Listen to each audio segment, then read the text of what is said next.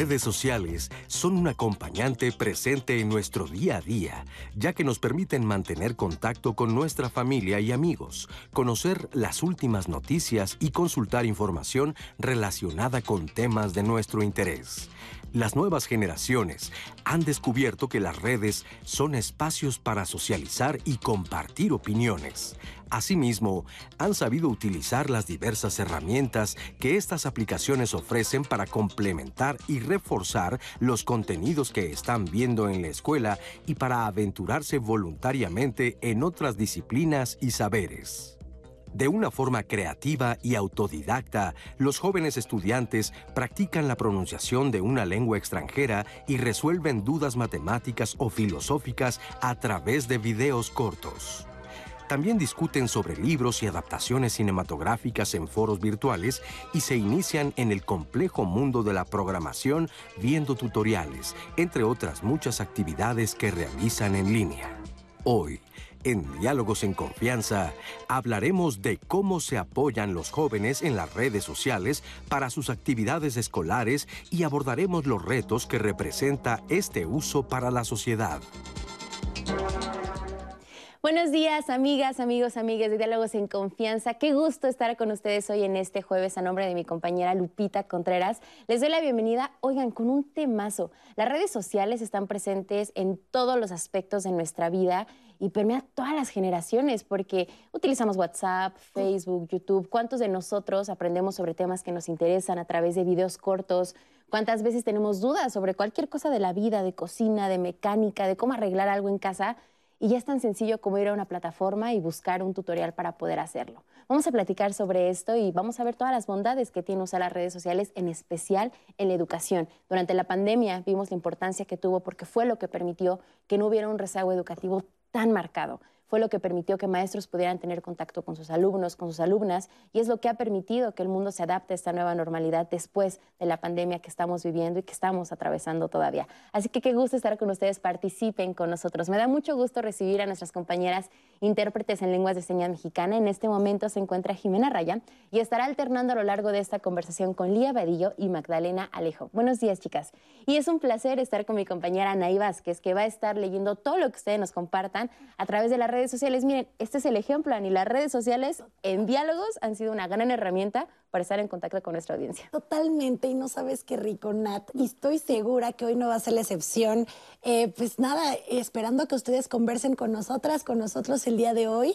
Va a estar buenísimo, vamos a aprender juntos. Y yo, ya saben ustedes, en todas las plataformas y redes sociales el ejemplo, diálogos en confianza, como siempre. Así es, Anit. Cuéntenos cómo han ocupado las redes sociales, papás, mamás, también cómo entre generaciones de repente nos, nos enseñamos, nos compartimos el conocimiento y, la verdad es que las redes sociales nos han aportado muchísimo a nuestra vida cotidiana. Les presento al panel de especialistas que conformarán la conversación de hoy. En primer lugar, le damos la bienvenida a Paula Rodríguez Quintero. Ella es especialista en redes sociales, psicoterapeuta humanista con maestría en terapia de pareja y maestría en psicoterapia ericksoniana. Paula, ¿cómo estás? Bienvenida. Hola, muy contenta. Muchas gracias, Natalia.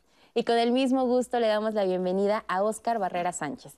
Él es doctor en Ciencias Sociales y Políticas, jefe de la Unidad de Desarrollo Curricular y Académico de la Facultad de Medicina de la UNAM. Óscar, qué gusto. Hola, muchas gracias. Gracias por la invitación. Y finalmente también saludamos a Bárbara Mariana Martínez Leiva. Ella es licenciada en Psicología Organizacional y consultora de G2 Capacitación y Learning. ¿Cómo estás, Bárbara? Bienvenida. Muy bien, muchas gracias por la invitación. Antes ya de entrar al aire estábamos contando incluso nuestras experiencias personales de cómo es que las, gracias a las redes sociales hemos logrado aprender sobre muchísimos temas. Y en este sentido, eh, Bárbara, ¿cómo revolucionaron las redes sociales la forma en la que convivimos, la sociedad en la que estamos? Ok, pues bueno, eh, justamente la manera de interactuar, la pandemia vino a ser eh, un parteaguas, totalmente, para la forma de trabajo, para la forma familiar e inclusive para la forma de los negocios. Eh, justo nosotros en G2 Capacitación migramos de una eh, cuestión totalmente presencial a una en línea y con temas como fue la tanatología, la pérdida, ¿no? El cómo enfrentar esta nueva realidad. Y nos permitió estar cerca a reserva de las distancias y las circunstancias. Entonces, transformó toda nuestra interacción social.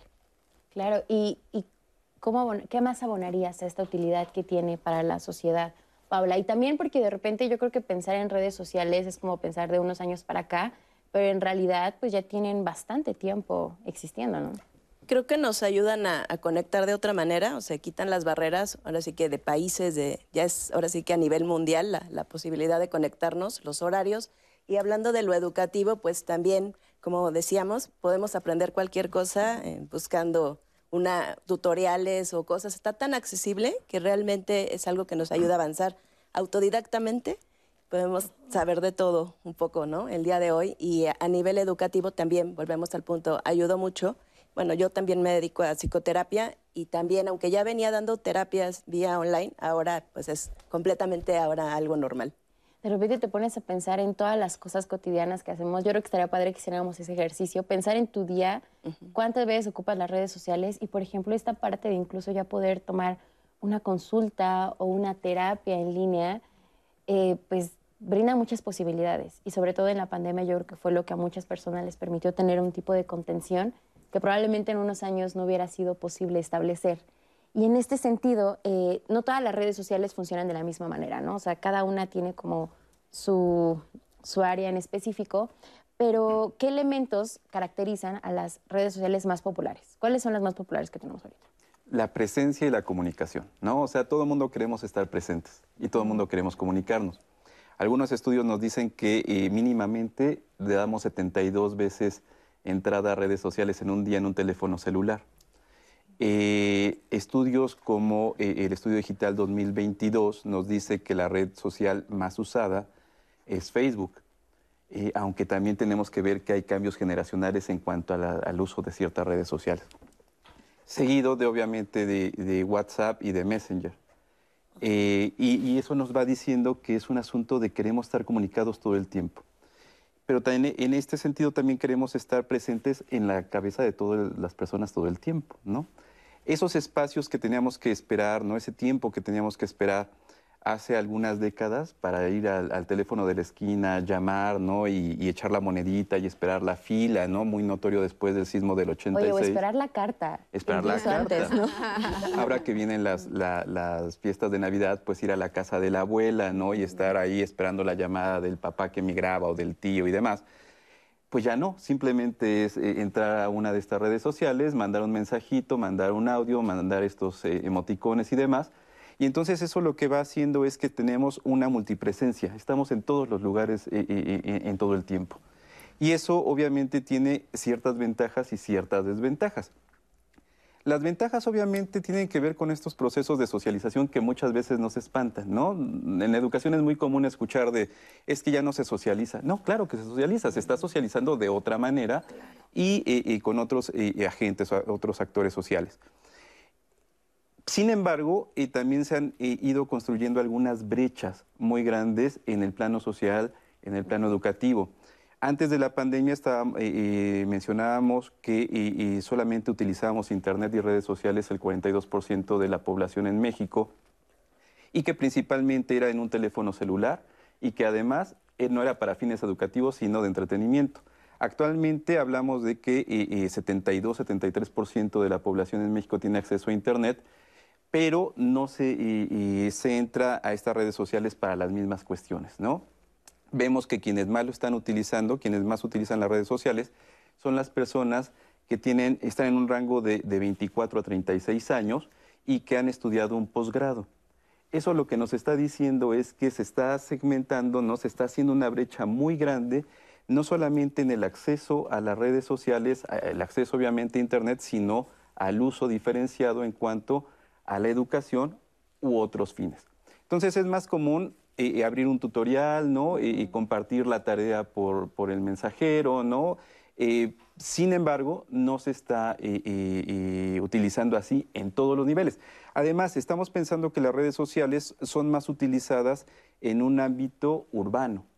no en un ámbito rural, ¿no? Lo cual obviamente va haciendo una, una disparidad, una brecha muy grande entre, entre ciertos eh, sectores de la sociedad. Hay algunas cuestiones que tendríamos que estarnos planteando, ¿no? Es fascinante podernos comunicar más eh, rápido, ¿no? A mayor distancia, pero siempre no olvidar, ¿no? Que no es una tecnología para todos. La discusión, obviamente, de la cuarta generación de los derechos humanos nos dice que esto tendría que ser para todos, ¿no? En todo momento, de forma gratuita y tendríamos que ir migrando hacia estas cuestiones. Evidentemente la pandemia aceleró este proceso, un proceso que veníamos discutiendo desde hace más de 20 años, pero lo aceleró y con, algo que fue fundamental como la educación remota de emergencia, pero que obviamente también hizo, amplió una brecha generacional tremenda. Tenemos docentes de edades y más avanzadas que decidieron mejor abandonar la, educación, ¿no? Para no entrar al uso de la tecnología, de las redes sociales, de las eh, TIC, de las TAC, de las TEP. Y obviamente los chicos quedaron a, expensas de investigar, ¿no? En estas redes, de utilizar TikTok, ¿no? Que es la, red más eh, eh, usual entre ciertos sectores de edad, porque obviamente estamos ante una generación que la capacidad de concentración inmediata es de 40 segundos. Si nosotros no captamos en 40 segundos a un chico en una, en una clase, está perdido. ¿no? Y esas dos horas que dura la educación eh, eh, universitaria, por ejemplo, pues vamos a tener muchos chavos que ya no están ahí. Y es que muchas personas, eh, yo creo que se ponen a pensar, bueno, las redes sociales en sí, por ejemplo, hablando de Facebook, WhatsApp, YouTube en su momento, no fueron creadas para fines educativos. Entonces, cuando se quieren implementar en la educación, dicen es que nos enfrentamos a muchos retos porque en realidad para muchas personas las redes sociales son distractores. Para muchas personas las redes sociales son visto como algo que pues, nos tienen ajenados por muchas horas del día y sobre todo a las nuevas generaciones. Pero entonces las redes sociales también se pueden ocupar para, para el aprendizaje, ¿no? Claro, correcto. Pues justo aquí, eh, complementando con la participación, es eh, este rol del alumno, cómo migró, e inclusive del profesor ahora sí que en mis tiempos, ¿no? Eh, todavía era mucho como el respetar al profesor, él tiene el 100% del conocimiento y posiblemente era como adquirir todavía el conocimiento, me tocaba ir en ocasiones a la biblioteca, apenas empezaba toda esta consulta de internet. Entonces, hoy día vemos a muchas generaciones de diferentes edades con un rol súper activo, en donde ya empiezan a cuestionar no solo el conocimiento que existe en la ciudad o en el país, o sea, ya hay un acceso inmediato de otros países y donde hay más especialistas. Entonces, esto también ha ayudado a tener un punto de vista más crítico, pero también aquí es el reto y entender que esto es una herramienta, no es la base. Entonces, siempre hay que comprender que hay que entender cuáles son los contenidos, quién es el público y cómo lo vamos a ir integrando, pero viendo estas aplicaciones como herramienta como herramientas, no como un sustituto de esta educación formal. Es correcto. Vamos a ver una entrevista con José Manuel Mesa Cano. Él es profesor de psicología de la Facultad de Estudios Superiores Iztacala del UNAM, que justamente nos habla de cómo se utilizan las redes sociales en la educación, pero también los retos que implica el uso de esta herramienta. Redes sociales como Facebook, como Twitter, pues no fueron concebidas para ser plataformas educativas, ¿no? Por lo tanto, compiten mucho con otro tipo de distractores como son las notificaciones, el que tengas ahí a tus amigos, a tu familia, algún tema de interés que de repente te avisa y por supuesto eso puede ser un gran distractor, ¿no? Por otro lado también, en realidad, tienen muchos eh, eh, aportes las redes sociales, porque por ejemplo pueden generar un sentimiento de comunidad en las personas y lo vimos con la pandemia eh, muchas instituciones de diferentes niveles académicos empezaron a utilizar redes sociales para comunicarse con los estudiantes, con los profesores inclusive con los familiares de algunos estudiantes de educación básica, por ejemplo. Otra ventaja, por ejemplo, es que lo que hemos notado es que cuando los estudiantes están en redes, pues se genera un apoyo entre los pares, ¿no? Es decir, nosotros los profesores tradicionalmente pensaríamos que somos los dueños del conocimiento y que los estudiantes solo aprenden con nosotros. Sin embargo, esto ya no es verdad. Desde hace muchos años, Internet nos ha mostrado que eh, el conocimiento está en muchos lugares y por supuesto las redes sociales y en la interacción pues también se genera conocimiento. Por otro lado, las desventajas. Por supuesto, la distracción es una de las grandes desventajas, los distractores en las redes sociales. Otra desventaja es la información no confiable en redes sociales. Las redes sociales no tienen una, un procedimiento eh, muy certero de verificación de información. Entonces pueden regarse tanto chismes locales como información global, mundial, sin una verificación previa. Y las personas que eh, reciban esta información puede darla como verdadera nada más por el hecho de que estaban en una red social publicada. ¿no? Entonces hay que tener mucho cuidado con ese tipo de información. Hay otras, desde hace más de 10 años surgieron, pero tenían muy, poco, eh, muy poca presencia en Internet, que son las redes sociales de código abierto. La más eh, famosa actualmente ha sido Mastodon, sobre todo tuvo un auge importante a partir de que eh, pues Elon Musk pues, compró Twitter y de ahí derivaron una serie de complicaciones, pero bueno, Mastodon ya tiene por lo menos cinco años. Nosotros en la FES Iztacala, por ejemplo, tenemos uno de Mastodon que llamamos de Cariño Vista Social y hemos trabajado en él desde hace dos años y hemos logrado eh, bastante convivencia y bastante interacción, sobre todo porque somos una red que está moderada por nosotros mismos y está gobernada por nuestros propios términos de uso.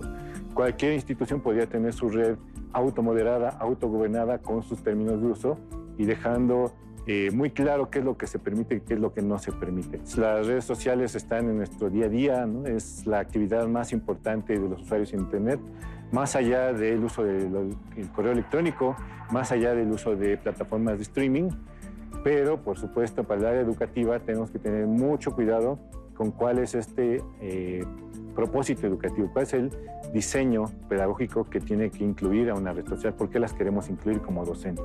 Entonces, creo que hay mucho potencial, pero también hay que tener mucho cuidado. Muchas gracias a José Manuel Mesacano por esta información. Y la realidad es que con, un clic tenemos acceso a muchísima información. Pero al tener tanta oferta de información, la verdad que como tú lo decías, la atención de repente se pierde y se puede ver más como un distractor que como una herramienta para el aprendizaje. ¿Es posible encontrar un punto medio entre el uso de, las redes sociales y el proceso del aprendizaje? Pues yo creo que sí, efectivamente es muy importante tomar conciencia cuánto tiempo le dedicamos a las redes sociales bueno, porque las redes sociales justamente es para conectarnos con otras personas. Y hablando de lo educativo, son otras plataformas donde cada quien estudia, ahora sí que a su ritmo y de la manera que va pudiendo, ¿no?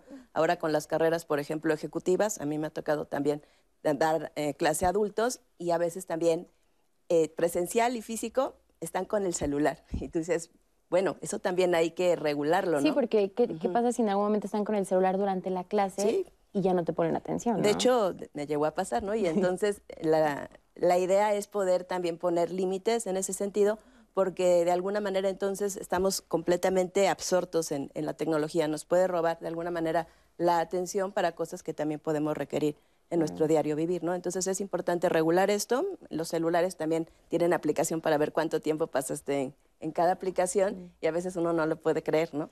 A, veces a uno le da mucho miedo y se va para atrás cuando les llega el reporte semanal y dices, ay, ¿cómo puede ser que pasé tanto tiempo en tales redes sociales? Vamos a ver qué es lo que nos está diciendo el público. hace rato preguntabas justo de esta variedad que hay de redes sociales y bueno, es verdad que hay muchísimas ofertas diálogos específicamente. Ahorita transmitimos y tenemos la red social en Twitter, en YouTube y en Facebook. Es importante decirlo porque hoy por hoy hay muchísima oferta, pero diálogos específicamente estamos transmitiendo en estas tres plataformas para que también ustedes conversen aquí. Y quiero arrancar con este de Blanca Estela Guerra, que ella nos saluda desde Guadalajara y dice, diario aprendo curiosamente desde Facebook de Diálogos en Confianza. Javier Soto dice, el siguiente paso eh, o nivel superior de la evolución de esta sociedad tal vez es la inteligencia artificial y las redes sociales es el inicio de todo. Ofelia dice, mucho éxito y gracias por el tema de hoy. Soy estudiante de 56 años y estoy aprendiendo a manejar las redes sociales. Me gustaría saber cuáles son las más maduras en México. Aquí ya hablábamos un poco de cuáles las que más ocupan y, nos mencionan que es, Facebook la que más ocupa en los estudios que, eh, mencionó eh, Oscar. Javier Soto dice, aunque se haya abierto el conocimiento por medio de Internet, los jóvenes no saben discriminar tantas fuentes ya lo mencionamos también aquí, pero estoy segura que más adelante vamos a tener las herramientas porque es fundamental para el aprendizaje. Tengo muchos más de esos comentarios. Vamos a seguir aprendiendo en Diálogos en Confianza. Vamos a una pausa rapidísima y regresamos con ustedes.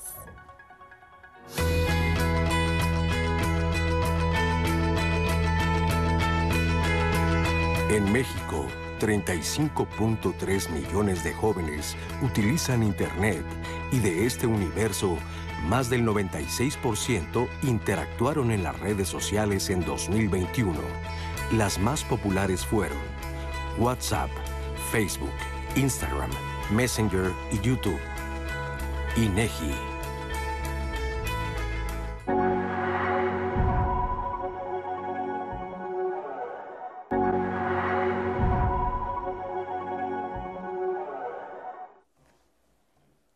Estamos de regreso con ustedes. Oigan, jueves, casi viernes, casi Navidad.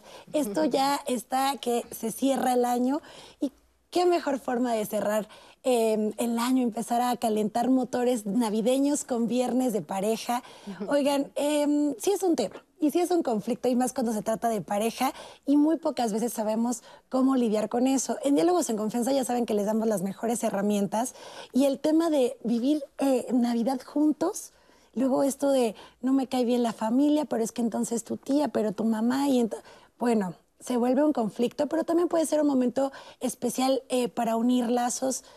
¿Ustedes cómo lo viven? Váyanos contando porque el día de mañana vamos a hablar de eso. Los y las esperamos el día de mañana, viernes de pareja, Navidad juntos. Así que no se lo pierdan. Em, del tema del día de hoy, ya saben, ya les dije las plataformas digitales, el teléfono, que me encanta, centro de contacto con la audiencia también. Ustedes nos pueden llamar en el 55 51 66 4000 para que eh, también nos estén marcando. Odette Hernández dice, durante el confinamiento, mi hermana estuvo dando regularización de inglés por Meet, una plataforma eh, también de videollamadas ya que daba sus clases presenciales, pero el centro donde la impartía cerró por la emergencia sanitaria. Internet fue un gran apoyo para ella y sus alumnos también, nos cuenta Odette Hernández. Javier F. Correa dice, creo que las redes sociales han surgido y han tenido mucho auge sin saber...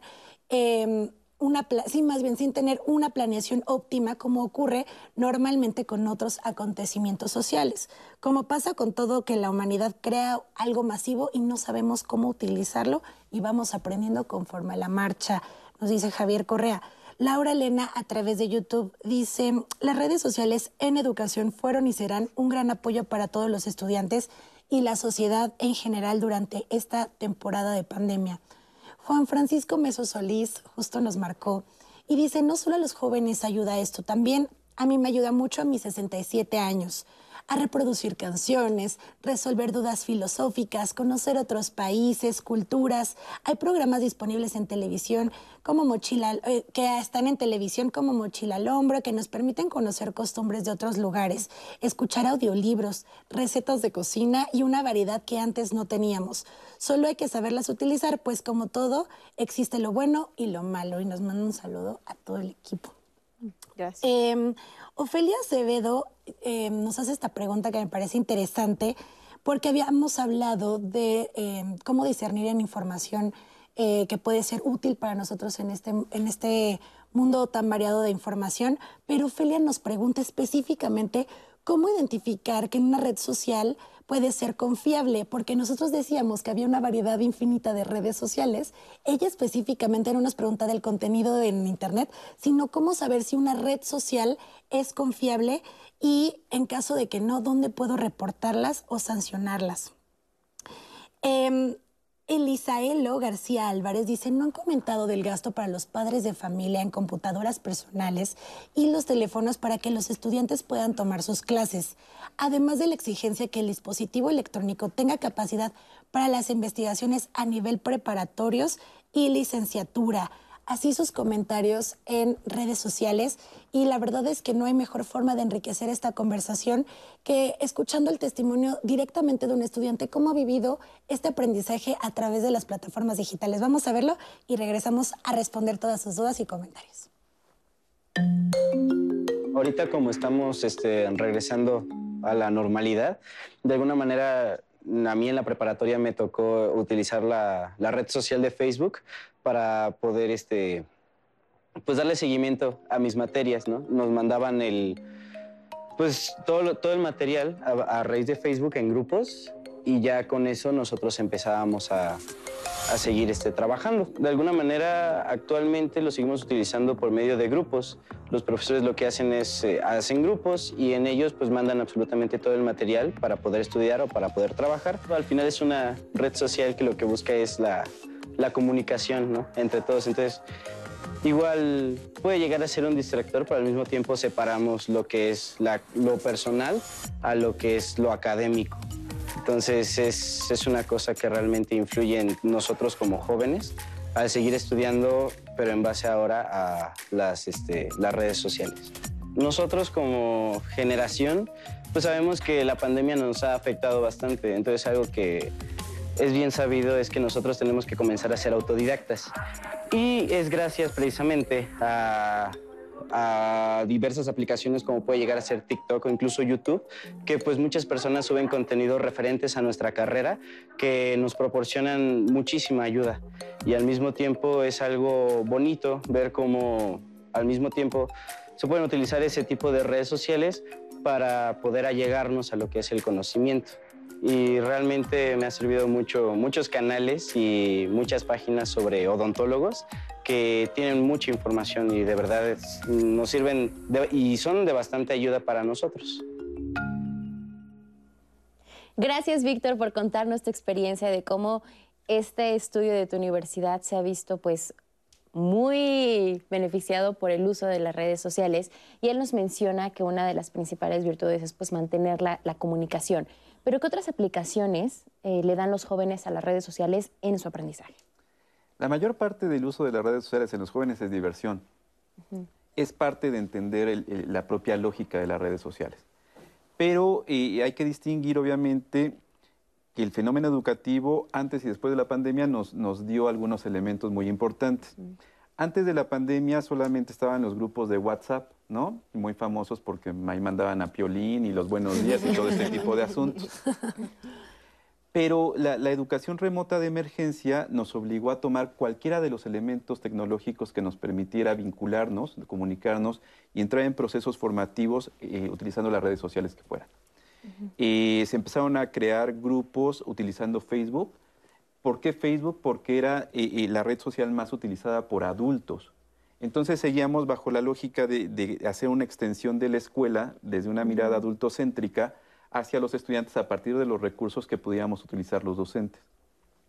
Sin embargo, los estudiantes empezaron a utilizar de manera autorregulada, ¿no? Autodidacta están mencionando algunas otras redes para poder consultar información que apoyara a, esta extensión que, fue una muy mala adaptación de una clase presencial, pero a través de, Zoom ¿no? o de Meet. Entonces, eh, eh, no, no, nunca entramos al, canal, ¿no? Iba a decir al cassette, pero ya no es de estos tiempos, ya, no entramos al chip, ¿no? De, cómo utilizamos la tecnología a la educación. Eso implica un, algo que llamamos diseño instruccional formas específicas de cómo utilizar las redes en procesos educativos. No nada más es, ahora pongo mi pizarrón atrás, ¿no? Y hago mis anotaciones como lo hago en el salón de, clases, solamente que por, por plataformas. No, implicaba poder interactuar entre diferentes plataformas, que los chicos investigaran, que utilizaran los recursos disponibles. Teníamos la desventaja de que la mayor parte de las familias tenían eh, en educación básica un celular, para eh, tres chicos, tres chicas, ¿no? Y en ellos eh, aprendían. Y en la educación superior hubo un, un, desfase muy importante en el conocimiento de las redes sociales, la tecnología que podían utilizar por parte de los docentes y los estudiantes. Esa vieja discusión que se tiene de si deben tener los estudiantes un teléfono celular o no en el salón de clases, se llevó, se extendió, ¿no? Claro que deben tener un teléfono celular, ¿no? Hay que enseñar a usar el teléfono celular con fines educativos. No hay que tenerle miedo a que consulten información. Lo importante es que puedan desarrollar elementos del pensamiento crítico que puedan permitirles discernir cuál es la información que es útil para un fin y cuál es información que no es útil para ese fin. Todas esas cuestiones se quedaron en el tintero porque era más urgente sacar y, las calificaciones, hacer los programas, cómo los envío, si por este Messenger, si por WhatsApp, ¿no? si utilizamos alguna otra, otra red y demás. La tecnología está para utilizarse y es muy importante. Si nosotros tenemos en cuenta que antes de 2019-2020, la mayor parte de la tecnología que utilizábamos era de información y comunicación y no hemos podido trascender, aunque es una demanda de varias décadas ya, ir a, las tecnologías del aprendizaje y el conocimiento y a la de participación y empoderamiento, estamos viendo que eh, el propio proceso formativo tiene que cambiarse, la educación tiene que cambiarse y ese, eso pone en tela de juicio la propia estructura de la escuela y la educación. Desde hace algunos años estamos preguntándonos si un docente es importante ya frente a un salón de clase o no.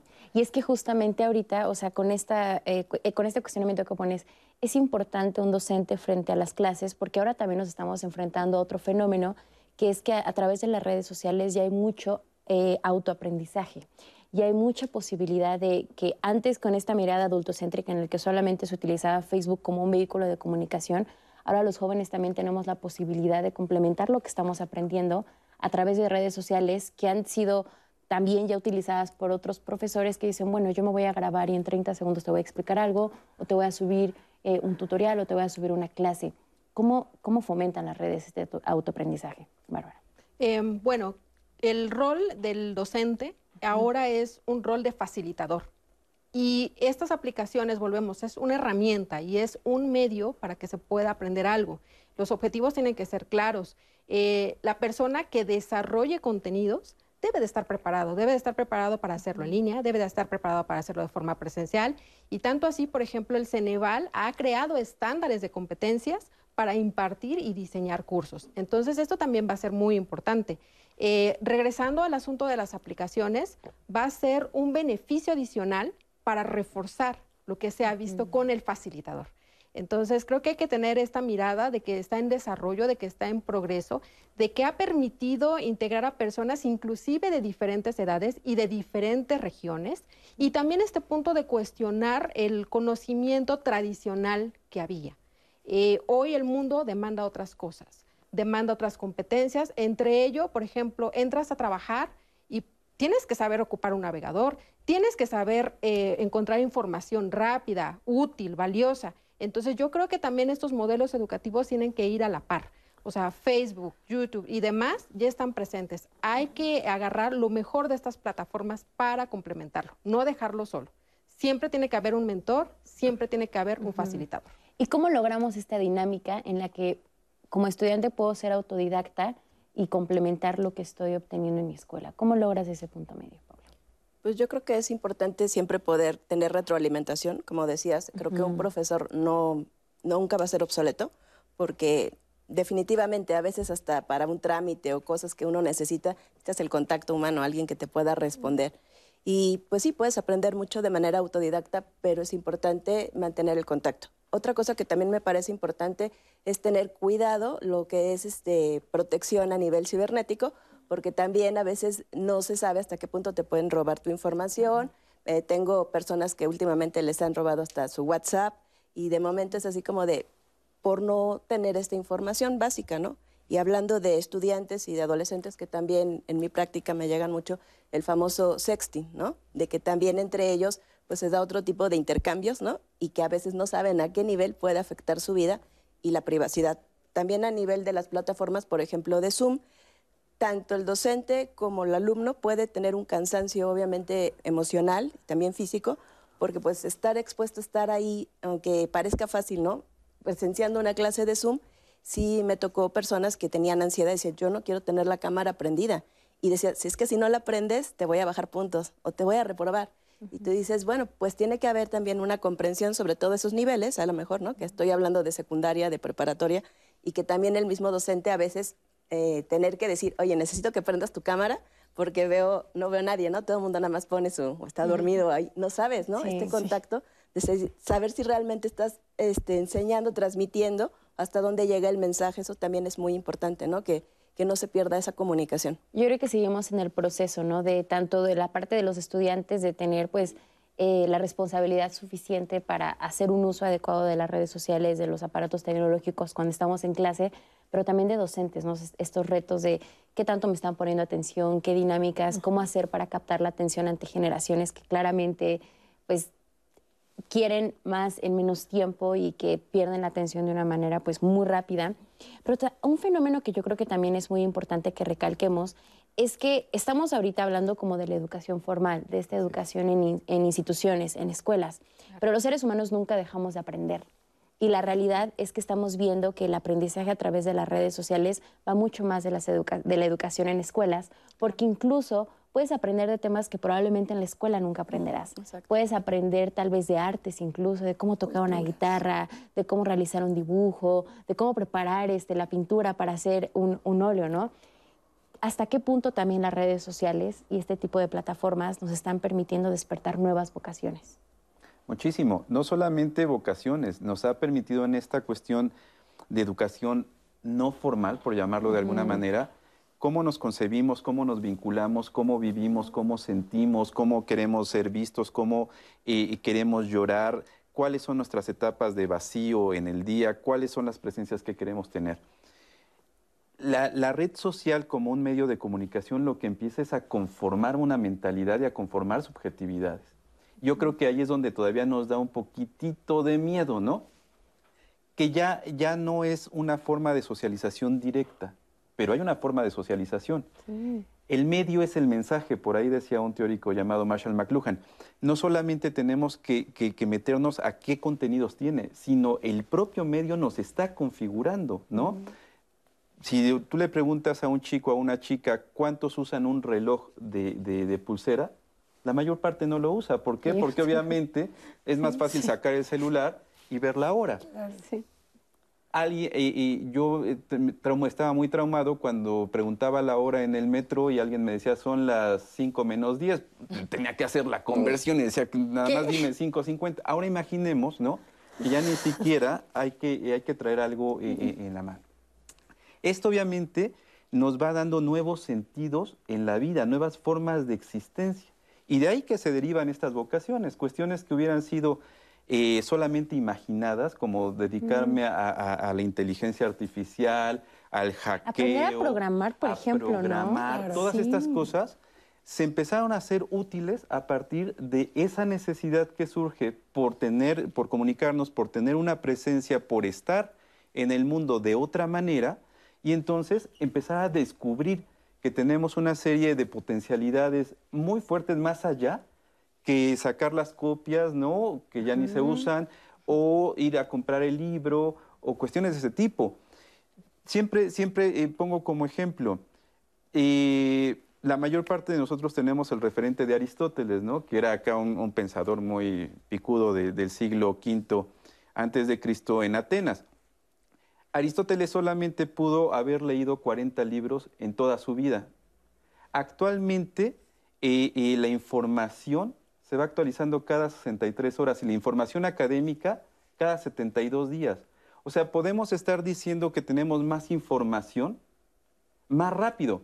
¿Qué hacemos con esa información? Es la gran pregunta y por eso es que no podemos despertar ni asuntos de educación formal y no formal simplemente estamos eh, llenos de información que no logramos discernir. Cuando nosotros logremos incorporarla, interiorizarla, movernos, usarla, en ese momento vamos a descubrir que las redes sociales, la tecnología, Internet y demás, no solamente son eh, una herramienta, son realmente configuradores de, subjetividad y de mentalidad de los pueblos. Y que ahí es donde tenemos que estar muy alertas justamente de tener el pensamiento crítico realmente pues muy bien cimentado porque así como, como lo dices, o sea, qué maravilla que, por ejemplo, el estudio de un científico al otro lado del mundo de hace una semana que lo acaba de publicar, en hace unos años hubiéramos tenido que esperar meses, años para que llegara probablemente aquí, y ahora con un clic podemos tener una plataforma en donde podemos encontrar la recopilación de trabajo de diferentes estudiosos.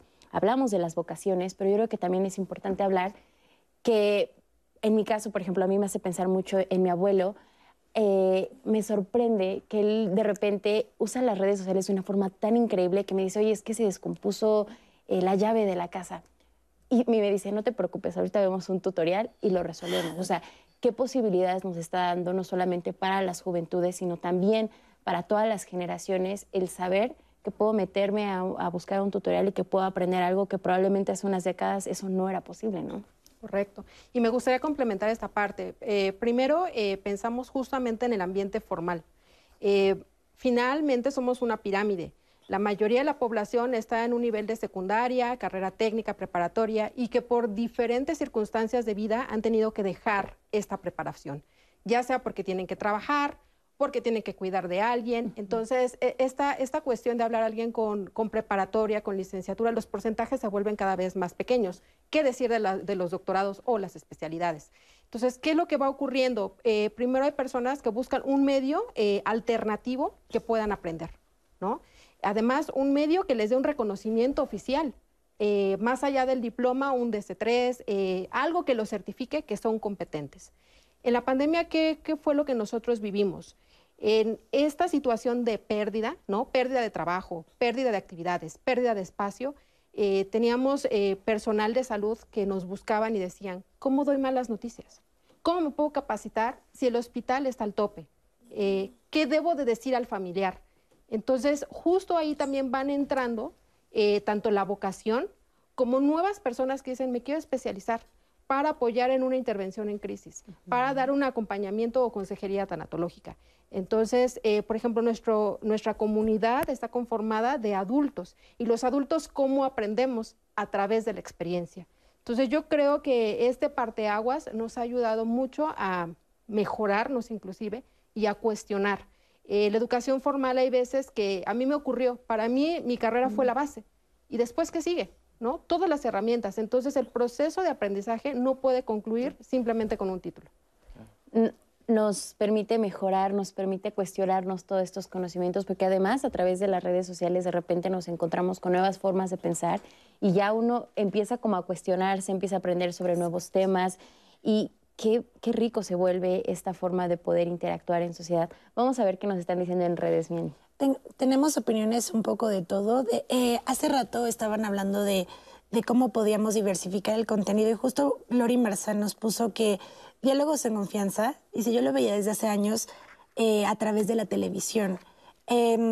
Ella nos cuenta que por temas de pandemia, eh, de trabajo, etcétera, ella tuvo que empezar a trabajar desde casa y se dio cuenta que también había transmisión en Facebook. A veces no podía verlo en televisión y entonces gracias a eso empezó a adoptar el programa eh, a través de la plataforma digital. Y es muy interesante este comentario, independientemente de que obviamente le agradecemos a Gloria Marzán que nos esté viendo eh, también por Facebook. Este cambio y switch de plataformas, de estoy en una, estoy en otra, pero también eso te permite lo digital. A veces el estilo de vida no te permite estar atrás de un, un específico tipo de aprendizaje, sino puedo hacerlo en mi casa, en, en el autobús, en donde esté, puedo seguir aprendiendo, ¿no? En cualquier lugar. Carmina Calvillo Rivero dice, yo considero que sí es importante el docente frente al grupo, pero sin duda tiene que evolucionar este docente. Eh, ya no puede desarrollar las mismas funciones como las venía haciendo. Es urgente que sea creativo, que ya no sea tan tradicional, propone aquí Carmina Rivero a través de Facebook. En YouTube dice, las redes sociales son una herramienta y como tal deben de ser utilizadas a favor de nuestras necesidades usarlas y no ser usados por ellas, ser, ser, ser reflexivos y no sometidos a ella, nos dice la profesora Nelly Toriz eh, en YouTube.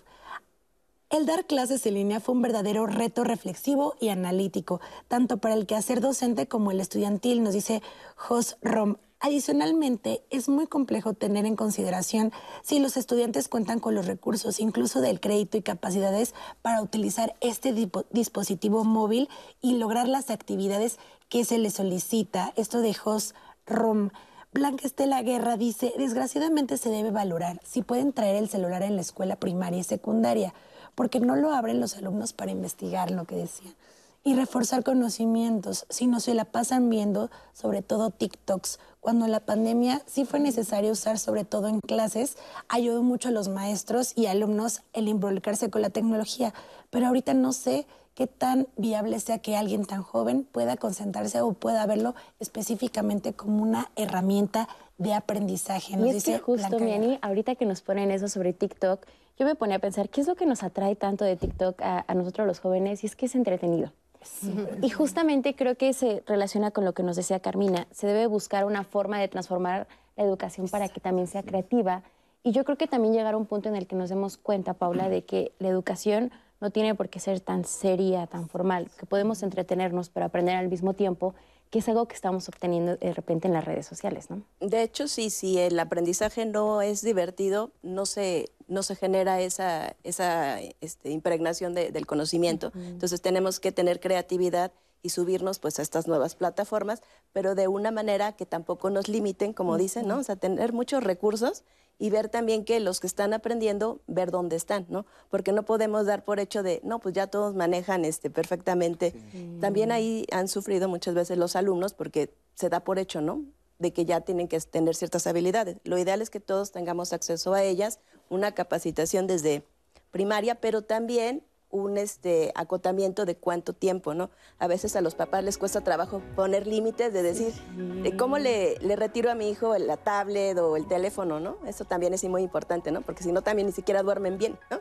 Por estar viendo el teléfono. Sí, de ahí la importancia justamente como de esta alfabetización digital, de que todos estemos realmente eh, conscientes de cómo funcionan las redes sociales. Vamos a ir a una pausa, pero regresando todavía tenemos mucho que platicar sobre el uso de las redes sociales. Nos descienden las redes sociales, Ani, justamente. Hoy todo es redes sociales. Todo es redes sociales. Cada que redes, todos tomamos de nuestro, de nuestro té.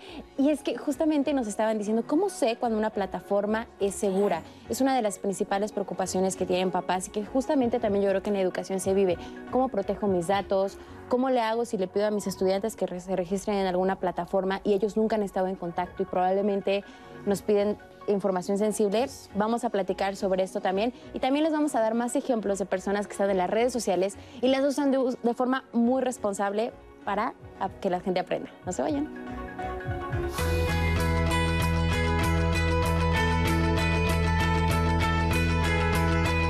Información para actividades escolares Temas de salud e información sobre rutas y ubicación de lugares fueron las temáticas más buscadas en Internet por las personas jóvenes en 2021. INEGI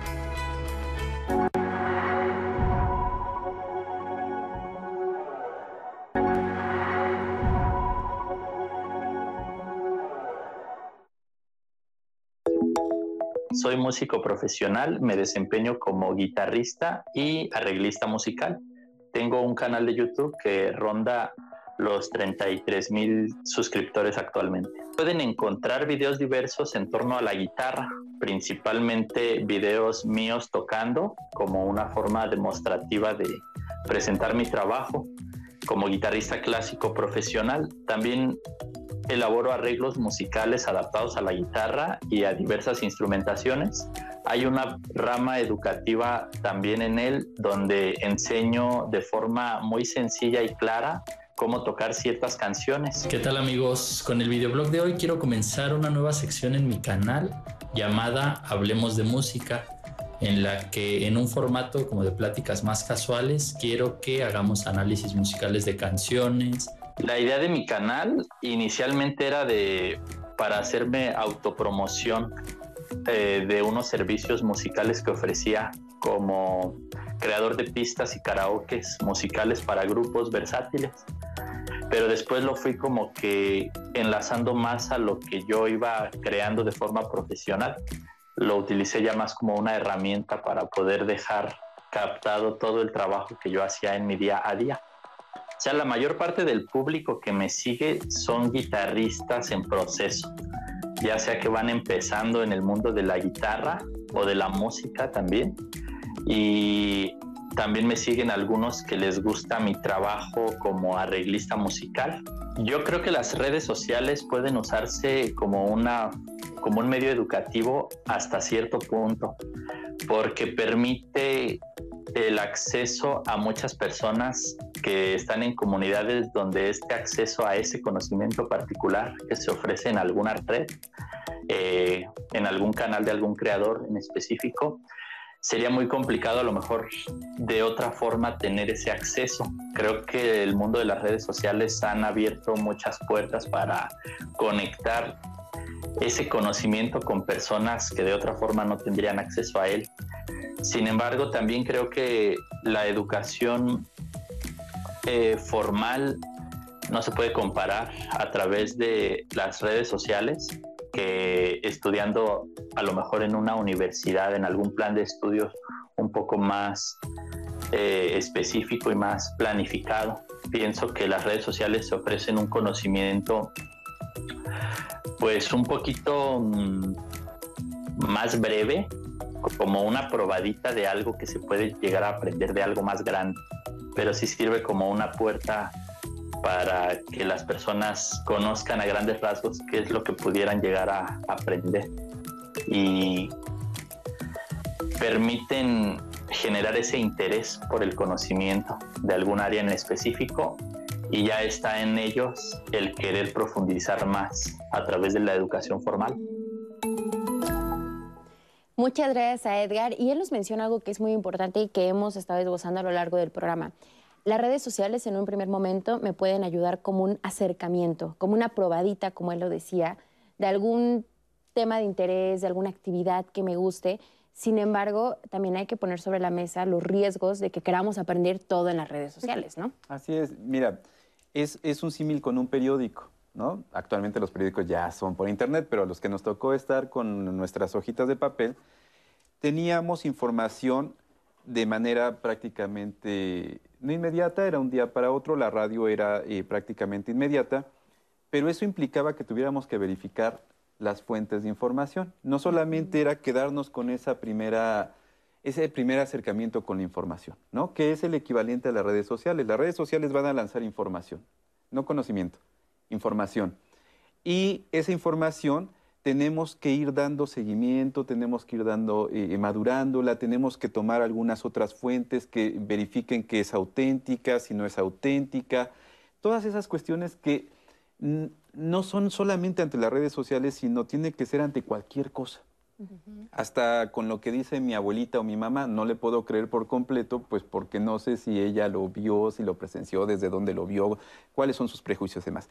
Eso lo que va desarrollando en toda persona, independientemente de la edad, es eso que llamamos pensamiento crítico, ¿no? El pensamiento crítico es que ante un cúmulo de información podamos nosotros tener los elementos que valoren si es adecuada, si es veraz o no y a partir de ello empezar a generar juicios. Las redes sociales nos hacen todo esto más rápido y con mucha mayor información. Entonces, en un meme podemos tener la frase de alguien que no la dijo, pero ahí se sustenta que la dice, y entonces yo lo que hago es pegarla, ¿no? Me tocaba estar en, una papelería eh, fuera de una secundaria eh, técnica. Y entonces llegó un chico y le dijo a la persona que atendía, oiga, necesito que, hacer mi tarea sobre el 14 de febrero. Y entonces la persona entró, buscó en, la primera fuente 14 de febrero, salió eh, la página, eh, pero necesito que sea una hoja. La persona copió tal cual lo que venía allí, lo pegó en un documento de Word y el chico todavía le dijo, oiga, pero no puede ponerle una imagen. Entró a buscar la imagen, la pegó y, ¿cuál es tu nombre tal? Le puso el nombre, le imprimió y el chico se fue y la llevó y la entregó. Eso es muy común. Hemos perfeccionado las técnicas. Antes aparecía el cintillo con la dirección electrónica eh, en la parte inferior y con eso pues, el profesor se daba cuenta de que se lo había fusilado. Actualmente se han sofisticado todas estas cuestiones. El asunto obviamente es, ¿qué estamos enseñando en la escuela, fuera de la escuela, a los chicos, a las chicas, para poder decir, esa información está allí y está para que la uses. ¿Cómo la usas? ¿no? Y ahí es el asunto de empezar a diseñar junto con los chicos estrategias que permitan que ellos vayan dándose cuenta de cómo van seleccionando información, crear un proceso de discernimiento, de pensamiento crítico, juicios realmente que les permitan integrar otras informaciones para poder interactuar de una mejor manera. Y el pensamiento crítico es algo que desarrollamos a lo largo de la vida. De hecho, ya tuvimos un programa sobre cómo fomentar el pensamiento crítico, lo pueden buscar en YouTube y, y estuvo muy bueno. Y es por eso que al ser un proceso no nacemos con el pensamiento crítico, es algo que desarrollamos y es por ello que las redes sociales no pueden sustituir ni a la educación formal ni la labor de los docentes, ¿no? Totalmente. Y, y también evitar los plagios, que es lo que estábamos escuchando, ¿no?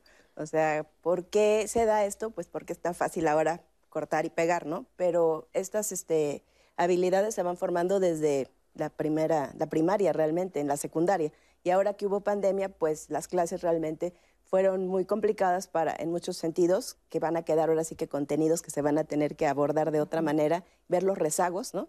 Porque no toda la gente se pudo conectar a Internet, había a lo mejor gente que al mismo tiempo tenía que compartir el teléfono, la tablet, o simplemente no tenía en algún momento bien el Internet y ya desde ahí también sufrías, ¿no?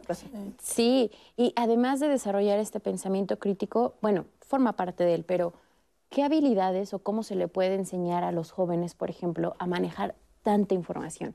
Que ya lo dijiste tú, o sea, no necesariamente es conocimiento, pero con entrar al celular tres minutos en la red, si no es que menos, nos exponemos a tantas noticias, a tantas cosas que de repente no sabemos si son ciertas o no, como por dónde se puede empezar para tener pues una actitud que nos proteja de, caer pues en, fraudes, en engaños, en noticias falsas. Considero que el proceso de, aprendizaje involucra a muchos actores.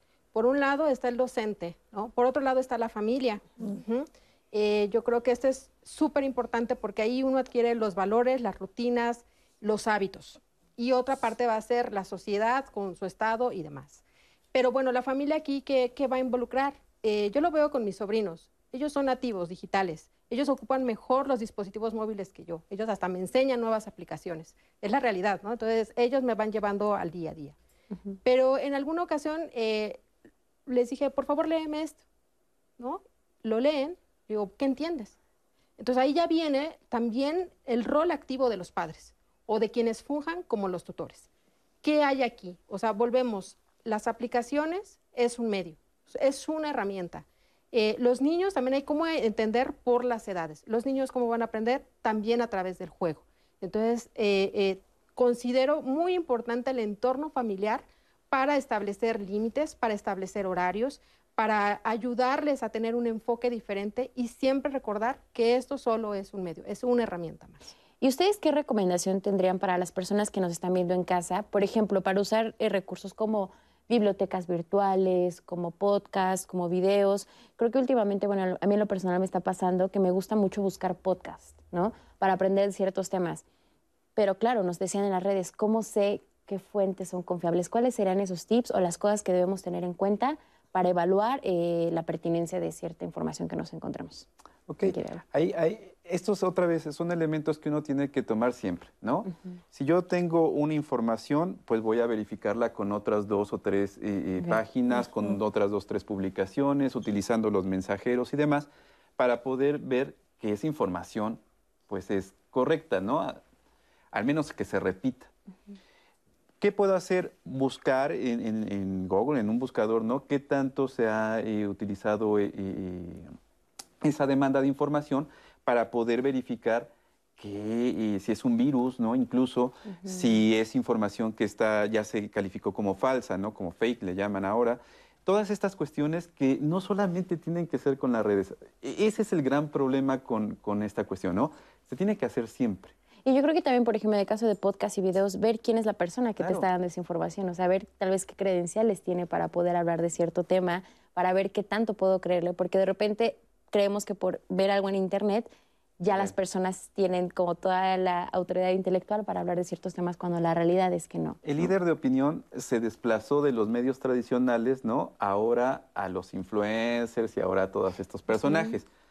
No podemos creer por completo, ¿no? Entonces tenemos que verificar que el hecho de que estén atrás de una pantalla, como incluso ahorita nosotros estamos atrás de esta, no implica que las personas asuman un rol pasivo sino que entren a, un, eh, a una interacción donde yo también busco otras fuentes, continúo con esta información, veo eh, eh, si, si, es adecuado Oye, e incluso hasta te cuestiono. Y es algo que me encanta en diálogos, porque ahorita lo vamos a hacer. Justamente nuestro público tiene la posibilidad de decir, oye, no entendí esto o no me queda tan claro y vamos a ver qué nos han dicho justamente. Hay una que eh, nos hace Benjamín González justo cuestionando lo que estamos hablando. Dice, yo soy una persona de edad avanzada y lo que noto es que ya los muchachos nuevos no saben abrir un libro para hacer consultas. Todos lo basan en los teléfonos. Entonces, respecto a lo que mencionan en el programa, ¿quién es más rápido? ¿El que maneja el teléfono para consultar y poder contestar una pregunta o el que sabe más frente a un salón de clases? Ahí está, nos pone tecnología versus maestros, que es verdad lo que han dicho aquí los especialistas, que es complemento. Nada está peleado con... No hay, no hay esa pelea, ¿no? Es un complemento totalmente. Pero bueno, eso es lo que he escuchado de ustedes, pero seguro ya lo dirán los especialistas mejor. Eh, Calica Jiménez dice, los maestros exigen las tareas a horas muy tardes. Por ejemplo, un domingo a las 10 de la noche y luego ni toca clases al otro día. y a fuerzas las quieren y, eso ocasiona que los alumnos se estresen. Y si el Internet va lento, pues el trabajo ya no entra a la hora que tenía que entrar en la plataforma y ya no te lo quieren calificar. Realmente eso afecta con las redes sociales también, ya que eso lo hace que sean inconscientes y en lugar de que los profesores estén preparados, simplemente la educación se deteriora y genera mucho estrés en los alumnos. Ese es uno de los comentarios. Otra llamada de Luis Alfonso que dice, ¿cuándo fue el cambio tecnológico? Ah, cuando fue el cambio tecnológico, los filósofos percibieron dos definiciones sobre ella, en el que la tecnología tenía que ir en función del ser humano y la otra es que somos víctimas de la misma. Llegamos a un momento en el que obedecemos los algoritmos. Nosotros solo debemos verla como un medio, más no como un fin.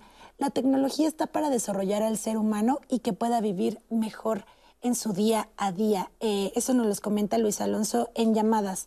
Y este comentario que tenemos, Nat, eh, dice Marc Olivia, que también eso se trata aquí conversar. Todo muy genial, pero me gustaría que controlen ocho grupos de 40 alumnos de secundaria manejando toda esta tecnología en favor de la educación. Marc Olivia, estamos totalmente de acuerdo con este comentario. Em, y justo Nat me decía, Anaí, por favor, saque este comentario después porque tenemos un testimonio preparado para ustedes. Em, precisamente Adrián Chávez, él es escritor, traductor, profesor y divulgador de temas lingüísticos y él justo ve estos retos de, la tecnología, específicamente los beneficios que él em, pues ve de TikTok para hacer estas divulgaciones y cómo hacer esta, compartir esta información. Es el ejemplo, Adrián, pero vamos a hablar ahorita aquí en el panel para ver si es verdad lo que nos menciona Marco Olivia sobre esto. A TikTok llegué eh, en la pandemia, un poco por ocio y un poco como huyendo de todo lo demás, ¿no? del COVID y demás. Y más bien fue un accidente. Descubrí que TikTok era una buena plataforma para hacer divulgación, para platicar de temas, eh, como digamos, para poder estructurar un tema específico y poder, eso, enseñar cosas sin que necesariamente o más bien que disparen una conversación, pero sin envolverse, pues, como en una conversación que, que se trate solamente de intercambiar puntos de vista, sino que, que, pueda eh, tener una estructura argumentativa y divulgativa. Bueno, yo funciono a partir de las dudas, ¿no? Como la gente ve un video y eso dispara nuevas preguntas. Entonces, la, la gente quiere aprender, pues, y, y sobre todo quiere aprender de una forma en la que un tanto informal y un tanto como fuera del currículum, digamos, ¿no? Y creo yo por las razones correctas, que son la curiosidad y las ganas de aprender sobre un tema que no es su especialidad, que no están obligados a saber y que sin embargo les provoca eso, interés. Lo, lo más nutritivo y también lo más sorprendente ha sido eh, la respuesta a los contenidos sobre, por ejemplo, clasismo lingüístico, ¿sabes? Como todo esto que tiene que ver con eh, combatir la perspectiva normativa con la que nos enseñan la lengua en las escuelas, que obviamente tiene un backlash enorme. O sea, yo recibo un montón de, pues, como de hate por, por decir que no existe una forma correcta de hablar, pero al mismo tiempo he, descubierto que mucha gente agradece aprender una perspectiva más científica de la lengua, mucho más eh, democrática también de la lengua y que vaya un poco, eh, aunque vaya más bien un poco en contra de lo que nos enseñaron en la primaria. ¿Se puede hablar un idioma al 100%? No, pero no porque sea imposible, sino porque la pregunta es engañosa. Una pregunta más adecuada sería, ¿tiene sentido medir la competencia lingüística en porcentajes? Hay una falsa dicotomía en creer que el entretenimiento y la educación son cosas separadas, pues, o que tienen que estar separadas o que hay un tiempo para cada una de las dos. En realidad, yo lo compruebo todos los días, creo que la gente busca entretenerse aprendiendo o aprender, o aprender entreteniéndose. Creo que no están separadas y creo que las plataformas de entretenimiento son perfectas para producir contenido divulgativo y también para que la gente lo, lo consuma sin sentir que está aprendiendo o sin sentir que está buscando, no sé, un currículum o una, un plan de estudios. Pues. Creo que las redes en general y, en particular TikTok son, eh, son un espacio ideal pues, para, la, para la divulgación y para aprender. Creo que lo único que es necesario saber, tanto para quien está creando como para quien está consumiendo ese, contenido, es que es importante siempre tener en cuenta las fuentes, tener en cuenta como el, rigor de la divulgación, ¿no? Porque hay mucha gente que está diciendo cosas en redes y que está como supuestamente educando o transmitiendo ideas, pues, pero el hecho de que sea contenido que también sea entretenimiento no lo exime de tener una responsabilidad y esa responsabilidad cuando está bien atacada se traduce en rigor científico al final, ¿no? En un rigor a la hora de dar las fuentes, de dar evidencia de lo que estamos diciendo y eso va para los dos lados, ¿no? Tanto quien está consumiendo el contenido como quien lo está creando. Responsabilidad es una de las ideas en las que más enfatiza Adrián Chávez, que le agradecemos mucho este testimonio, porque es un ejemplo de cómo ocupamos las redes sociales como entretenimiento, como vía de aprendizaje, pero desde la responsabilidad, desde saber lo que implica el que estás, eh, al tener tantos seguidores, por ejemplo, estar frente a una audiencia que probablemente te va a creer todo lo que le digas y que eso que implica. Ahora, también hay muchos jóvenes que están siendo creadores de contenido cómo acompañarles, cómo brindarles estas herramientas y cómo enfatizar en la responsabilidad que tiene también la creación de contenido. Claro, pues yo creo que primeramente documentándose sería lo ideal, ¿no? Esa responsabilidad, saber que lo que dices va a quedar ahí. Entonces lo puede ver cualquier persona, lo puede, puede ser un influencer. Empiezan con poquito y al rato, bueno, pues ya hasta les pagan, ¿no? Y se vuelve hasta una fuente de trabajo, ¿no? Pero bueno, también quería retomar lo de la educación, ¿no? Que hay eh, con cuestiones como la memoria y la atención que yo creo que hay que reforzar porque también a veces ya no se está fomentando esto, ¿no? Es como de, ya nada más lo busco y ya no, no lo vuelvo en, algún momento a, volver a tocar, ¿no? Entonces sería como también tomar atención en esto y volviendo también al tema de, de, la parte emocional, ¿no? Lo que cada quien cómo se vincula, porque también hablamos de vacíos emocionales y bueno, también eso tiene que ver mucho con el tiempo que se le dedica o de qué manera me vinculo a través de las redes. Eh, me ha tocado tratar gente que se enamora a través de Facebook, a través de, WhatsApp, de todas las redes, ¿no? Y muchas veces no sabes quién está del otro lado, ¿no? Y son rupturas ahí emocionales, ¿no? O el famoso ghosting, o sea, todo lo que ocurre a nivel de redes hay que irse familiarizando para saber qué puede pasar y cómo lo puedo enfrentar. Porque no es lo mismo que tú puedes llamar como antes, ¿no? Y pues me contesta, no me contesta. Aquí es todo un lenguaje, ¿no? Hasta los mismos emoticones que pones, qué significa para cada quien. Y como dicen de las generaciones, me ha tocado que dicen, no, es que este emoji significa esto. Y yo, ah, ok, no sabía, ¿no? Actualízame para, sigla significa para saber si estoy haciendo algo que a lo mejor ni siquiera va, ¿no? O sea, siempre se tiene uno que estar actualizando y como decía Bárbara, son eh, las generaciones más jóvenes las que nos enseñan muchas veces. Hay que estar abiertos a aprender de ellos también y viceversa, ¿no? O sea, es un intercambio intergeneracional. Y yo creo que justamente en este sentido de que tenemos que aprender, creo que igual como que cada red va teniendo su propio lenguaje, su propia dinámica, y ahorita una de las que están más auge es TikTok, ¿no? Este formato de videos extremadamente cortos, que son sumamente llamativos, que enganchan y que atrapan. ¿A qué se debe este fenómeno? A lo efímero del, tiempo que vivimos, ¿no? Todo es efímero. Eh, vivimos una época de vacío donde lo que queremos es lo inmediato para poder llenarnos. Y el conocimiento no es ajeno a ello, ¿no? Por lo tanto, si mi generación, ¿no? Los, los famosa generación Z, y, tengo que ser captado en 40 segundos para poner atención a cualquier cosa, aprender, TikTok es la red pues, más efectiva. ¿Por qué? Porque obviamente lo que se busca es lo inmediato. Esto tiene sus ventajas y sus desventajas. Una de las ventajas es que aquel currículum, ¿no? Aquel asunto de enseñanza tan obeso, ¿no? Que nos preguntaban palabra por palabra en los exámenes, ahora ya se reduce y nos vamos a lo esencial, a lo que debe aprender cada persona en el momento y en el nivel educativo en el que se encuentra.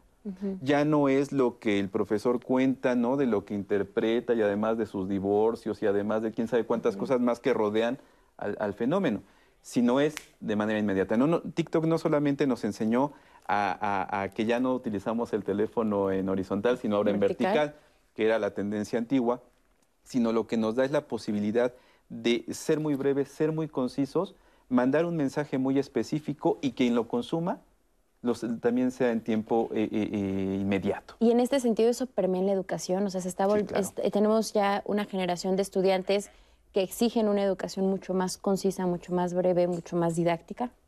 Inclusive ellos quieren colaborar, ellos ya crean contenidos, eh, ellos cuestionan, eh, ellos también traen información de otras regiones, entonces eh, justamente ha sido el reto ahora, cómo irse actualizando, cómo prepararse para responder en, en términos de que crezcan, de que se desarrollen y que sobre todo partimos ¿para qué? ¿Para qué las cosas? ¿Para qué voy a aprender esto? ¿Para qué voy a destinar tiempo en X red social?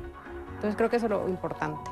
Vamos a ir a una pausa, pero en el siguiente bloque es que es muy interesante ver ahora justamente cuáles son los retos que está planteando el uso de las redes sociales al configurar modelos de estudiantes diferentes, estudiantes que ya cuestionan, como dices, estudiantes que probablemente te van a decir, es que yo leí esto, ¿no? O yo vi un video en el que me decían esto, o en otra parte del mundo escuché que se dice esto. Y del lado de los docentes, justamente cómo prepararte, cómo utilizar estas herramientas para tu beneficio, cómo incluso en algún momento valerte tal vez de documentos, de videos, de youtubers que puedan también explicar algunos temas en la clase. Vamos a hablar de estos retos, por supuesto de los riesgos y también de cuáles son son las herramientas que debemos utilizar para usar de manera responsable, de manera segura las redes sociales en las aulas, porque estamos hablando de que estamos usándolas desde, desde edades muy tempranas, desde los 9, desde los 10 años, y esto implica, por supuesto, muchos retos, pero nada que no se pueda solucionar. Vamos a una pausa y regresamos.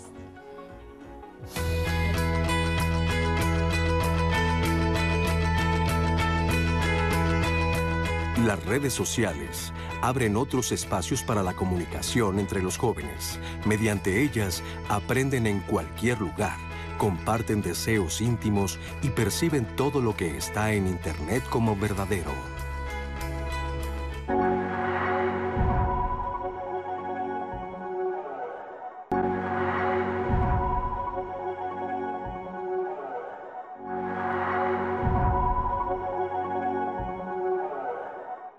Pandemia vino a ser eh, un parteaguas, totalmente, para la forma de trabajo, para la forma familiar e inclusive para la forma de los negocios. Migramos de una eh, cuestión totalmente presencial a una en línea y con temas como fue la tanatología, la pérdida, nos permitió estar cerca a reserva de las distancias y las circunstancias. Entonces, transformó toda nuestra interacción social.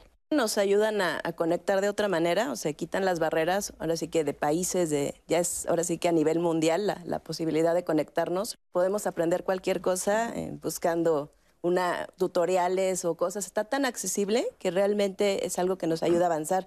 ¿Qué elementos caracterizan a las redes sociales más populares? ¿Cuáles son las más populares que tenemos ahorita?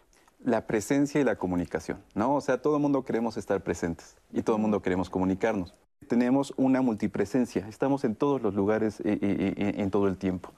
Y eso obviamente tiene ciertas ventajas y ciertas desventajas. También se han ido construyendo algunas brechas muy grandes en el plano social, en el plano educativo.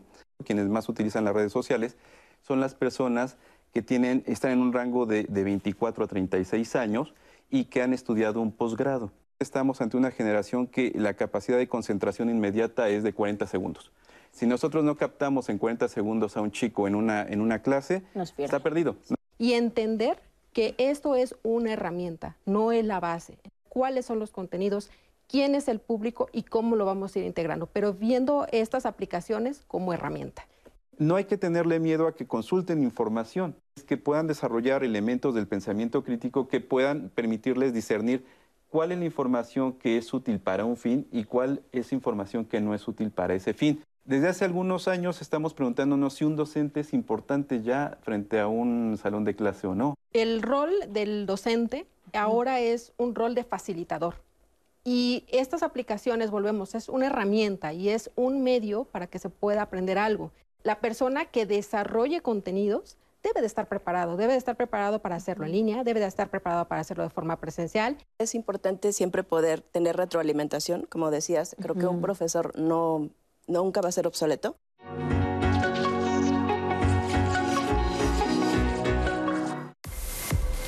Bueno, los chavos a la hora del uso cotidiano, pues sí tienen restringida dentro de la red, dentro de la red del colegio, el, uso de, algunos este, lugares de internet, este, incluidas redes sociales como Facebook, Instagram, TikTok, este, incluso algunas páginas este, eh, de Internet, bueno, pues están, bloqueadas para que ellos no, los, no la puedan utilizar y aún así logran ellos de repente este, en el día a día pues, este, descargar juegos, descargar cosas en las que de repente pierden esta, esta concentración. Pero creo que si hacemos el balance es mucho más lo que se aporta que, los problemas que genera. En la materia que yo llevo, pues una forma de mantenerlos vinculados al, día a día, a la realidad que los, rodea de forma global. Trabajamos mucho con noticias, con este, sucesos actuales este, para poder llevar la materia. Tenemos la, necesidad de utilizar de repente eh, redes sociales en los proyectos, se generan proyectos dentro de la materia, sobre todo de apoyo social, en el cual, bueno, los, nuestros alumnos, los chavos, utilizan estas herramientas para poder darle difusión y conseguir recursos para todos estos proyectos de apoyo a, a instituciones este, sociales que lo requieren aquí en San Luis. Ha sido una herramienta para ellos bastante útil. En cuanto a utilizar redes sociales dentro de, del aula, dentro de la clase, pues sí es de repente eh, algo conflictivo, porque sí genera cierta, eh, cierta distracción. Dentro de los retos que, que alcanza a observar en el uso de estas herramientas, pues es precisamente el, el que no sustituyen como tal el conocimiento, pero sí generan una forma de, de educación diferente, una forma mucho más colaborativa. Muchas gracias a Marín Solano por compartirnos. Ay, perdóname. No, vas, está por favor. perfecto. Es que justo, Nat, de lo que nos mencionaban en la cápsula, creo que es súper valioso y lo, lo, platicábamos ahorita antes de, la, de entrar a, al aire. Eh, todas las vertientes que hemos visto, desde el lado de profesores, desde el lado de alumnos, desde la audiencia que nos está viendo en digital, que nos está este, participando, ha sido un programa súper nutrido. Eh, y Lili Ortiz justo nos preguntaba en redes sociales. Aquí es una pregunta directa, aquí ya no, no hay incertidumbre. Dice, es una pregunta para la licenciada Bárbara. ¿Qué opinas sobre que existan carreras donde te preparan para ser blogger? En un futuro habrá más blogueros que profesionistas de la salud. Aquí nos pone esto Lili Ortiz. Voy a seguir leyendo más y ahorita nos responde. Las vamos anotando. Eh, Daniel Camacho dice, el conocimiento y la ciencia se han vuelto elitistas. Solo se accede a ellos en ciertos espacios. Escuelas, bibliotecas, universidad, las redes sociales y el Internet son una opción para democratizar el conocimiento y hasta cierto punto, pues no todos tienen acceso para esta herramienta. Carmina Calvillo dice, el, el, en TikTok me parece una excelente herramienta para demostrar que aprendimos e interiorizamos el tema. Podemos explicarlo de manera rápida, todo lo que aprendimos. Es una herramienta que ocupa Carmina que me parece también muy interesante. Dice, las redes sociales deberían ser el instrumento para el desarrollo de las personas. Sin embargo, no han sido así del todo. Por el contrario, las nuevas generaciones han potenciado el fenómeno y eh, los valores muchas veces son desechados eh, y no hay tanto el tema de aprendizaje, sino solamente la, el consumir contenido por consumir. No hay un análisis y hemos perdido los valores. Eso nos dice Luis Cuauhtémoc. Y eh, también nos pone Ulises Medina, ¿qué pasa con esos contenidos en donde nos ponen muchas fuentes, pero eh, y pueden confundir también a la gente que parece algo eh, que sea real y tal vez no son fuentes que son eh, comprobadas de forma, de forma correcta. Creo que también otra pregunta buena de Ulises Medina. Sí, exponernos a tanta información, exponernos de repente a tantas fuentes que uno ya ya no sabe a veces en qué creer. Pero vamos a responder la pregunta que no sé si el público, sí. Bárbara. ¿Qué opinas sobre en algún momento que ya haya una carrera profesional para hablar de, de bloggers, eh, incluso supongo que de influencers? Creo que hay que entender la sociedad. ¿Qué es lo que demanda la sociedad? Y en ocasiones el sistema formal se ha alejado del requerimiento de dicha sociedad. Eh, por ejemplo, la medicina cómo ha evolucionado por situaciones de emergencia. Entonces han creado nuevas especialidades. Entendería que estas nuevas profesiones tienen su aplicación en publicidad o en marketing. ¿Cuál sería el impacto o para qué están siendo creadas? Entonces, eh, siempre creo que es importante la pregunta, eh, ¿para qué se va a hacer? ¿Cómo va o en qué va a contribuir a la sociedad? Y también recordar que una cosa, o sea, un bloguero no puede sustituir a alguien esencial, ¿no? A alguien de salud. Uh -huh. eh, no puede sustituir inclusive a un agricultor que, que, nos da lo que comemos o consumimos día a día. Entonces, eh, creo que también es eh, más allá de, de, que solo sea marketing o publicidad o consumo per se, hay que entender para qué va a servir en la sociedad. Qué, qué, importante es que pongas esto sobre la mesa, porque sí, creo que pensar en cuál será la contribución a la sociedad, o sea, ¿Qué, de qué tanto valor es el contenido que vas a ofrecer, porque yo creo que es una de las críticas principales, ¿no? Como a todo este fenómeno de hablar de influencers, de gente que tiene muchísimos seguidores en redes sociales, que de repente es, pero ¿qué estás vendiendo? ¿Qué estás ofreciendo? ¿Y qué estás aportando? Aportando a tu sociedad, ¿no? Ahora, vamos a también a retomar el comentario que nos leía Sani de, de Mark, que nos decía, bueno, sí. quiero ver que cómo las redes sociales me van a ayudar a controlar un grupo, a ocho grupos de 40 estudiantes cada grupo. Claro vamos a aterrizar cuáles son estos retos, eh, estos retos visibles, estos retos que muchos docentes están expresando, que están enfrentando al integrar las redes sociales a su dinámica de docencia. Pues sí, creo que primeramente sería tener la capacitación adecuada, ¿no? Porque no la recibieron muchos docentes y tuvieron que incorporarse a fuerzas, ¿no? Entonces, teniendo ya información es diferente poder dar, como dice Bárbara, ¿no? Los contenidos adecuados y que no sean aburridos, ¿no? Por un lado. ¿Y qué implicaría esta capacitación? bueno, pues que se invierta, ¿no? Para empezar, que haya un tiempo para ello. Simplemente los profesores que ocupaban Internet, pues no les pagaban el Internet, ¿no? Tenían que ponerlo de, su bolsillo, ¿no? Y abrirse, también perder el miedo, porque también hay muchos docentes que tienen este miedo de como todo lo nuevo, ya que no está nuevo, ¿no? Pero irse incorporando de una manera paulatina y ya irlo tomando en cuenta, o sea, ya no podemos dejarlo de para después, creo que es una prioridad capacitarnos seamos docentes este, presenciales o virtual, tener un manejo amplio de esta tecnología, porque realmente es el lenguaje que ocupan las nuevas generaciones y todos. Entonces ya seríamos analfabetas, así que en esta área necesitamos capacitación. Por un lado sería acercar a esta generación de docentes a las plataformas digitales, a cómo utilizar la tecnología, digamos esta parte técnica, pero también implica retos ya a nivel de cómo se aplica la docencia, o sea, cuál es el modelo educativo, ahí también se enfrentan retos. Claro. Mira, y, voy a ponerte un ejemplo. ¿Quién nos enseñó a usar un libro? También es una tecnología. Si tú lees el, libro 7, eh, la carta 7 que escribía Platón en el siglo V, criticaba la escritura, porque decía que no podía interactuar con la persona que escribía, ¿no? El libro está ahí y está muerto, vamos, ¿no? La escritura es una tecnología que para ese tiempo, pues a él le molestaba mucho, pero escribió. Lo mismo pasa con nosotros. Si nosotros llegamos a, entender el uso de la tecnología, de las redes, partiendo de que nos cae gorda, pues no vamos a abrirnos para poder enfrentar, ¿no? para poder plantear soluciones. En el aula es muy fácil utilizar las redes sociales, la tecnología, los dispositivos, las aplicaciones. ¿Qué pasa si un docente empieza a trabajar, a desarrollar trabajo colaborativo, que es una de las competencias que debe desarrollar desde la educación básica hasta la educación eh, eh, superior.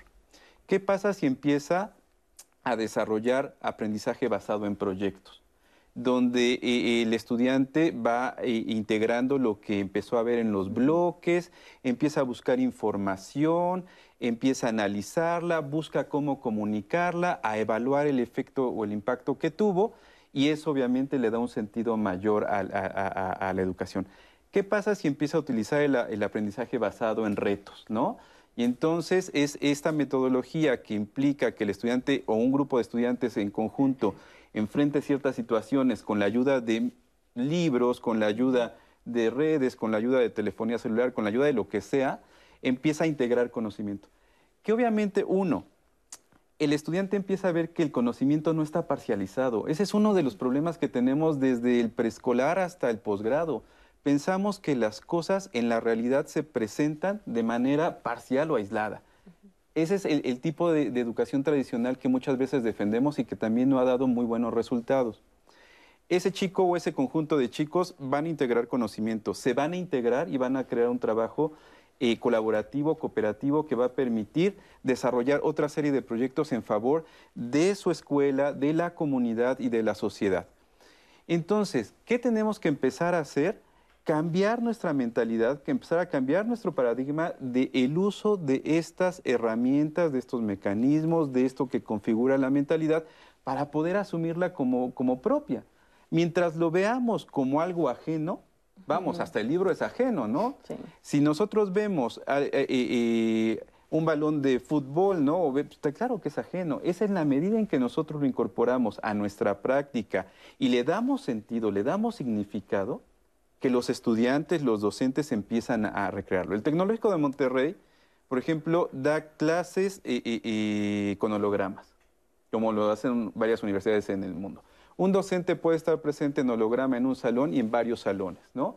En varios lugares del mundo y entonces el docente habrá que pagarle más, obviamente, ¿no? Pero si no, el acceso de poder tomar clase con alguna persona utilizando esa, esa tecnología es maravillosa. Oye, me hace pensar ahorita también mucho en el uso del metaverso que ya hay, o sea, que también incluso Claro. se puede ocupar ya en las instituciones para conectar con otros profesores del mundo, para conectar con otros catedráticos. La verdad es que las redes sociales, como dices, si nos las apropiamos, las podemos ocupar para nuestro beneficio. Pero oigan, ya estamos a pocos días de la Navidad, ya olemos el pavo, los roberitos y con ello, con esta época navideña, por supuesto que vienen, eh, vienen las posadas, vienen muchas también muestras artísticas muy propias de la Navidad, como lo son las pastorelas. Oigan, y hoy Andrés Castora nos trae una excelente recomendación. Te pasas de la mancha, que ya por el nombre nos puede dar un- una pistita de, de- de por dónde va la temática de esta pastorela. ¿Cómo estás, Andrés? Buenos días.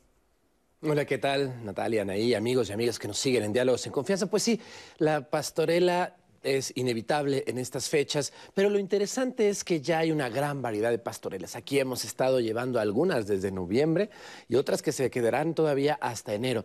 Y sí, esta se llama Te pasas de la mancha, obviamente haciendo alusión a un personaje que normalmente no sale en las obras navideñas, pero aquí de la creatividad de Miguel Ángel Mesino ha decidido que Don Quijote también quiere ir al portal. ¿Por qué? Porque Don Quijote es un aventurero que ha buscado eh, todo, todo tipo de, de peripecias, ha peleado con molinos, sabemos también lo que hizo liberando ladrones, todo lo que ha hecho eh, en pos de Dulcinea del Toboso, pero no está conforme Don Quijote de la Mancha, sigue buscando aventuras, se salió de este maravilloso libro escrito por Cervantes Saavedra, pero quiere más aventuras y de repente se encuentra con unas pastoras que le dicen que van a ir a buscar a un Mesías y bueno, esto para Don Quijote debe ser el reto más grande del mundo. Entonces decide que la siguiente aventura que va a hacer Don Quijote de la Mancha es ir a ver al Mesías. Y no solo es esta mezcla de Don Quijote con las pastorelas tradicionales, sino es una obra que incluye música en vivo, baile en vivo y nos lleva a los colores, a la música y a los sabores, como bien decías Natalia,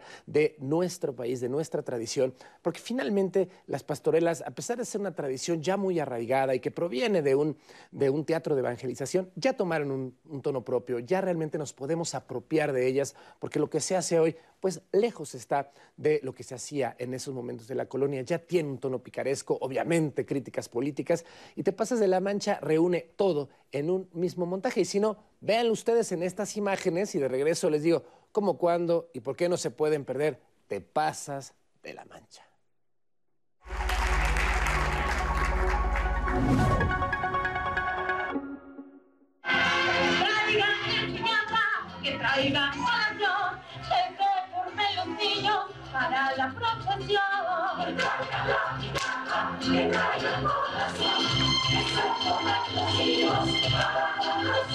Lucha la cantante es la pastora que, que va a dirigir a, estos pastores en, en- en el camino hacia Belén con este con la compañía de este personaje singular que es Don Quijote de la Mancha. Ella junto con él vamos a ir eh, llevando, vamos a ir em, tratando de esquivar todo lo que los diablos nos quieren eh, hacer y con unas eh, con canciones eh, voy incitando al público a que entre a la historia. El público es una parte súper importante de esta historia porque él va caminando con nosotros. Me pondré la corona de señor y amo de las tinieblas. Y nuevo nombre tendré. Bye bye a Luzbel. Y conozcan a Satán, su mero mero rey. ¡Ay! Por estar ustedes como moscas, mis followers están bajando.